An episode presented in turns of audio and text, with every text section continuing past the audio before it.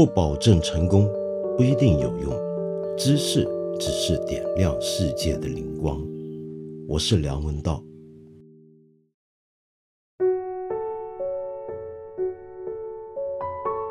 听说《美国工厂》这部电影好像现在比较不方便去看到了，但是如果你费心去找，你还是找得到资源的。呃，为什么今天我忽然想到要跟你说这部电影呢？是因为你大概也听过，这是近期相当火的一部纪录片。那么在国内呢，有很多的媒体、很多的公众号、很多的朋友都纷纷写评论留言。呃，为什么这部美国人拍的纪录片这么受到关注呢？那是不是因为就像很多媒体所说的是奥巴马夫妇，也就是美国前总统奥巴马夫妇他们制作的第一部电影呢？首先，这就是一个误会。奥巴马夫妇开的这家制片公司 Higher Ground 其实只负责这部电影的发行而已。整部片子的真正的制作者里面最重要的，其实就是他两位导演。茱莉亚·赖克特、斯蒂文·伯格纳尔，呃，尤其是茱莉亚·赖克特，其实如果你熟悉纪录片的话，你大概会听过她的名字。在纪录片这个行当里面，她是个响当当的大人物。那么这部电影呢，也拍得非常的平实，嗯，可以说观点上面相当的平衡，各个角度都尽量照顾到了，难怪。关于这部电影能够产生那么多不同的讨论跟意见，好像每一种意见都不一样。呃，那么这部电影是不是关于它的主角福耀这个世界上赫赫有名的玻璃或者工业汽车玻璃的制造商，在美国开的这个工厂呢？那当然是。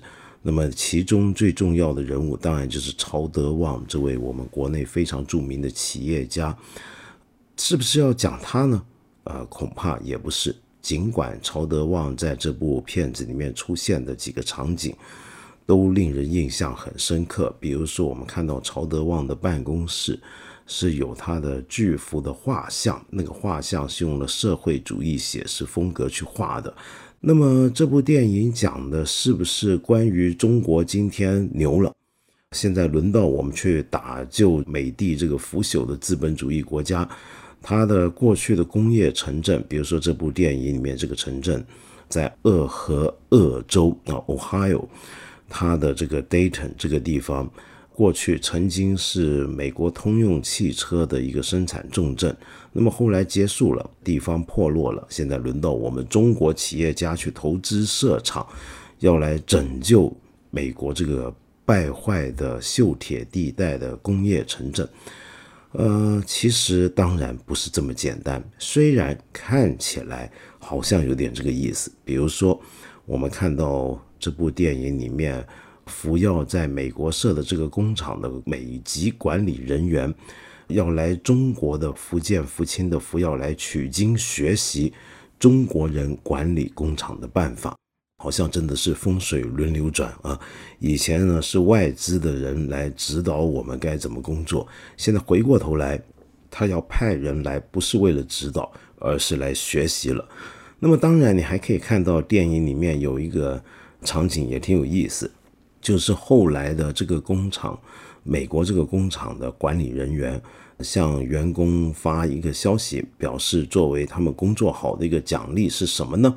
那就是如果员工工作努力、表现出色，最出色的前十位员工可以得到去中国旅行的优惠，尤其是去上海。然后在美国这个工厂的中国人经理就向他们。很激昂的去介绍，现在上海多厉害！上海有一个游泳池是在五十七层，你能想象得到吗？我们过去怎么想象得到会有这么一天呢？以前都是中国人盼着去纽约、去旧金山、去芝加哥，没想到现在呢，反过来上海能够成为一个提高美国员工工作士气跟精神状态的，吸引他们努力工作的一个奖品。但是这个也仍然不是重点。好，那么重点是不是就是大家最喜欢讨论这部电影里面出现的那种中美的文化冲突呢？呃，理论上是有的啊。你比如说，我们看到这里面讲到了美国工人跟中国工人不同的地方，在于中国工人呢比较自律，比较有纪律，那么而且很习惯这个管理模式呢，就是你可以对他们严加批评。但是在美国不一样。美国这个国家呢，从小到大，每个人都是被鼓励大的，所以呢，你在指导他们这些美国工人工作的时候呢，你也要拍拍他们的肩膀，跟他们说干得好，就算干得不怎么好，也要鼓励他们。对，是有这种文化上的差异啊。可是我们要小心，这部电影里面最容易让人误解的，恰恰是这一点，也就是把。这一个非常有趣的个案，福耀玻璃公司在美国设厂这件事情里面产生的种种的这些复杂的故事，理解为是中国跟美国的文化遭遇在一起，然后产生的种种的矛盾和冲突。我们晓得这个电影是有一个可能不太让人愉快的结尾，一开头的时候呢，好像挺光明的。就是真的是一个中国企业家来到这个地方投资设厂，带来了很多的工作机会，当地居民也都非常开心去上班。但是慢慢的，这个问题出现了，比如说工人们会嫌自己的薪水很低，比起当年五年前通用汽车厂里面的工作的薪水还要低，然后呢又觉得这个工厂里面呢对员工的安全情况不是太注重。又觉得这个工厂里面对工人的要求非常的苛刻，明明是两个人干的事儿，他们觉得是两个人干的事儿，偏偏要一个人去干。那么更重要的呢，就是还不准许他们成立独立的工会。那么在他们看来，员工组织工会简直是一个天赋的人权。为什么中国公司要这么敌视工会呢？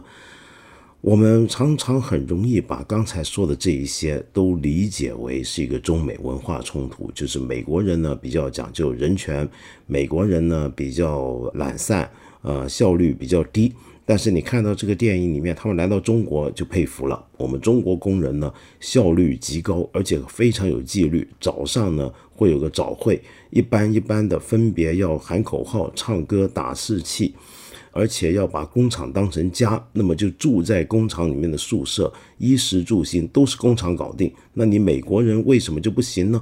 这就是为什么今天美国经济开始不行，而中国节节上升的理由了。我们千万不要以为是这么简单的一个所谓的文化冲突的问题。如果你真要类比的话啊，我觉得我们要注意一点，这个。电影里面主要发生这个故事的所在地，这个戴顿这个地方，你如果要比较的话，不能够把福州、福建的福清拿来跟它横向比较，真的能跟它比较的，其实是我们东北一些已经衰落了的工业城镇。你想象一下，像东北这样的地区的工业城镇的工人们，他们曾经是中国最重要的工业基地的工人。工作了很多年，然后忽然之间下岗了，年纪也有一把了。然后这个时候，如果再有一个公司来聘请他们工作，重新进入工厂，那是个什么情况？这个就是今天我们这部电影里面看到的那个情况。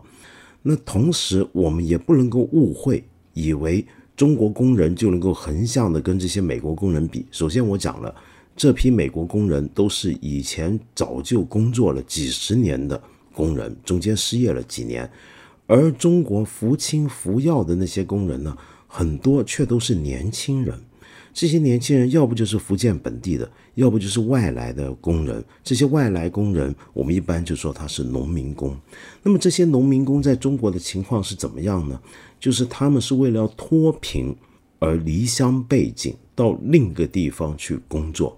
那么跟这个美国当地居民本身在自己这个地方就业是完全两码事，因此背后的工作动力以及这个工厂能够对他们施加的管理方法，让他们顺从的种种的手段，是完全不能比较的，根本是两回事。好，我们再来说，是不是中国工人真的就比美国工人勤奋呢？我想这个也要放在一个历史背景来看。曾几何时啊，很多人就认为中国工人或者中国所有的打工阶级啊，都不是那么勤奋，甚至有点懒散。我是看着改革开放起来的，我很记得早年的台商、港商到大陆设厂的时候，最常批评大陆工人的一点是什么呢？就是他们比较态度不好、懒散、没有纪律。那么。我的一个亲身体会是，当我八十年代末九十年代头到大陆来旅行的时候，我很记得那时候有一些国营的商店、百货店是在晚上六七点左右，他们就要下班了，就要关门了。然后下班的时候呢，是整层楼会响一个钟声，然后所有那些服务人员、售货员呢，全部是欢呼鼓掌，那个场面我永远记得。怎么会下班的时候大家一起欢呼鼓掌呢？那可见他们有多渴望下班。那是不是因为上班的时候这个工作强度很大呢？绝对不是。他们在上班的时候，比如说你叫他们给你拿个什么东西来看，那个态度完全是爱理不理，跟我们今天所熟悉的中国人的这种勤劳的状态、这种工作态度极好的这种情境是完全不一样的。也就是说，我们短短四十年改革开放到现在，整个中国工人以及所有的劳动阶层的工作的态度跟纪律上的表现，跟四十年前其实是不同的。那不同在什么地方呢？其实就是有一套外来的工作文化带了进来。这套外来的工作文化主要是来自于日本。想当年，当日本的制造业很发达的时候，就最喜欢干一种事儿，就是把员工呢全部早上上班前集合起来，先会操，然后要喊口号，然后把他们当成像军人一样来锻炼。这种工作方法。慢慢的也进入了我们神州大地。现在很多工厂都是用这种很军事化的方法来管理工人，这并不是我们中国文化原来有的东西，而是一个外来的产物。所以这部电影，我再说一遍，也不是关于所谓的中美文化差异。事实上，它是什么呢？它是一个在我看来。是市场经济，甚至我严格点讲，是资本主义发展不同阶段的一个遭遇。美国作为一个已经非常成熟的资本主义国家，它的某些制造业的高峰已经结束了，过去了。而中国呢，正是刚刚还在世界工厂的这个状态底下，正在力求变化。那么，我们中国的资本家。就带着我们中国市场经济的走到这个阶段的整套东西过来，这整套东西过来就一定要出问题，出的什么问题呢？比如说不准你搞工会，说起来你也觉得很可笑。我们晓得中国是社会主义国家，共产党最早最早起来就是要靠无产阶级，尤其是工人阶级，从马克思恩格斯那个年代。就是从工人阶级为出发来做这个共产主义的革命运动，而当年他们最早发起这些运动的时候，一个主要的基地就是工会，所以我们中国是很注重工会的。但是我们一般工厂的工会是怎么做呢？你就看福耀就知道了。福耀的这个工会里面的主席呢，居然是老板自己的小舅子，然后而且他在介绍工会是干什么的时候。居然是说工会就是要跟公司在一起配合在一起，好好工作，为公司服务。那么其实这当然不是工会的原始的理念，工会就是要维护工人应有的权益，是不是？那么于是我们就看到两个地方对于工会的理解是不一样的。现在看起来好像美国反而更加社会主义。他们会有严格的八小时工作，周末休息。那么，但是中国管理人员在这里就很不满了，就是说，本来应该是要你加班就加班，你不能反抗的。但是这却是一个来自社会主义中国的一个管理阶层的人所说的话。这部电影里面，我觉得最让人觉得有意思跟难忘的是其中一个工人跟中国来的一个中层管理人员王先生之间的那个友谊。这段友谊，尽管在那个美国工人后来被 lay off 被炒掉鱿鱼之后，他仍然觉得很难忘。而这位王先生呢，他在美国两年多之后，我发现他跟这部电影里面我们看到的其他的中国管理人员有一个不一样的表达。他不像一般的中国管理人员那样子，觉得美国人不听话，美国工人懒散，美国工人要求多，他反而佩服美国工人。佩服什么呢？他说他们通常能够做两班的工作，甚至下了班之后还要去兼职。他觉得这事儿他做不来。那这是不是说美国人其实没有想象中那么懒，比我们勤奋呢？当然也不是这么简单，而是因为。就是这个电影里面的这个福耀玻璃厂，在美国这个工厂，它的时薪不是那么高，所以你在这个工厂打工的那些工友们，他们还要下班之后自己再找一份工作，找一份兼职，才能够维持他们的生活。这就是美国已经到了一个物价那么高、生活水准那么高的阶段。但是中国工厂给他的薪水是不够他的日常的使用，这个情况今天在美国其实相当常见，有越来越多的工人需要自己想办法去兼职或者加几个班，才能够维持自己的生活。这就是整个世界的资本主义社会走到今天这个地步，无论在美国，在中国，大家都要面对的东西，就是物价腾飞。但是你的薪水可能是追不上去的。那么最后这部电影还让我们看到一个更灰暗的未来。这个未来是什么呢？就是自动化的工厂的来临，越来越多的机器人就能够取代一般的工人了。然后我们在电影的最后看到曹德旺先生，听他手下跟他介绍。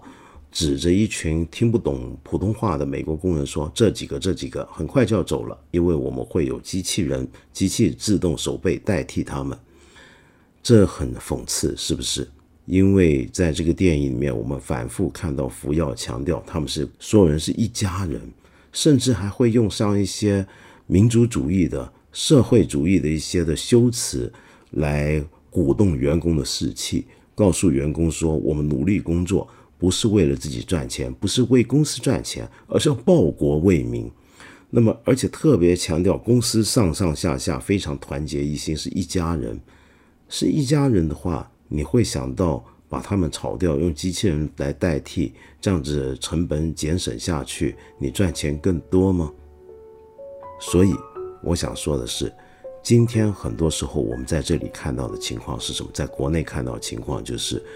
很多公司、很多工厂，带着是一个用很多的家庭式的、美其名家长式的管理方法，然后把它说成是一套独特的企业文化，配上的是一些社会主义、爱国主义的一些的语言和修辞，里面实际包裹的其实还是最赤裸裸的一种资本主义的生产的方式、管理的方式。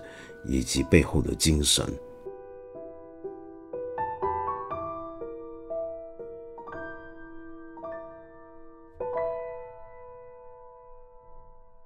今天有一个问题很有意思啊，提问的朋友你叫做 Zebra，呃，你说呢？你是个普通的上班族，然后你讲一直以来很喜欢我的节目，尤其一千零一夜，那么非常感谢你。你的问题是，你说最近你被一个问题深深困扰。知道了些不该知道的事，然后你深知只有沉默才能保护自己，但看着身边的人慢慢从丧失选择权到丧失知情权，我觉得这种状态非常恐怖，也不知道该怎么办。我该如何让自己学会沉默呢？首先，我想说啊，在我看来，世界上并没有什么不该知道的事情。原则上面，所有的讯息，所有的知识。应该都是能够公开让我们所有人知道的，只不过你有没有能力去理解这些知识、判断这些讯息，那是另一回事。但是这些东西都应该是公开的、开放的，所以你不要担心，没有什么叫做不该知道的事。如果说有不该知道的事的话，是什么呢？比如说，举个例子，可能是你的家人朋友有一些事情，呃，你知道了之后会破坏了你们的关系，会伤了你的心。那么这种所谓的不该知道的事情呢，不是一个原理上讲不该知道的事情，而是从一个你作为一个活生生的个体，在跟别人相处的关系里面，你知道了一些事情之后，会让你心情不好。会让你带来一些不好的结果。那么这种意义上，我们来讲这些事情叫不该知道的。那么遇到这种情况该怎么办呢？是不是应该沉默呢？假如说那是一些让你知道了之后让你很不舒服的事，那你就要学会调整自己的心理状态了。当然，但是还有一些事情，也许不只是关于你的家人朋友，而是更大范围的关乎社会的事情。你觉得知道了之后也会让你很痛苦，而且你如果把他们说出来向别人讲的话，你还会担心，那该怎么办呢？是不是应该保持沉默呢？我自己是不赞成的。我觉得我们每一个人都应该生活在真实之中。我如果知道一些事情，我觉得这是一个真相，我是有理由跟别人去分享的。但是当然，这种分享会不会为我带来不好的结果呢？这叫具体去判断。假如说你知道了一些事情，你觉得拿出来跟别人讲，别人可能会拿这些东西去伤害你或怎么样，那你就要学懂，不要对那些会伤害你的人说这些话。但是我自己觉得，一个人知道了很多事情，应该要知道的事情，但是又不能跟别人讲，那是很痛苦的。特别是当你觉得人家应该知道的时候，难道你要找一个树洞对着他去吐露这个心中的秘密吗？我觉得你应该把握时机、跟场合、跟对象，跟他们一起来探讨你所获得的一些你觉得关乎大家福祉的一些重要的讯息和知识见解。但是在那个过程里面，你就要接受大家的检验。比如说，很可能你跟别人探讨的时候，会发现别人有不同的观点，对于同样的讯息有不同的解读。那么这时候，你就能够得到更全面的一些的认知和理解。当然，这一切都还是在能够让你觉得舒适或者安全的前提之下。但无论如何，我不鼓励你沉默。这就是我的回复。对了，各位朋友，我们再提醒大家一次啊，我八分这个节目是每个星期三、每个星期五都会在看理想的 APP 更新，期间呢还会有不定期的番外。我很欢迎你在这里，或者是看理想的微信公众号留言，提出你的一些的问题、意见和批评。我们今天呢就先聊到这里了。下期节目呢我们接着再谈。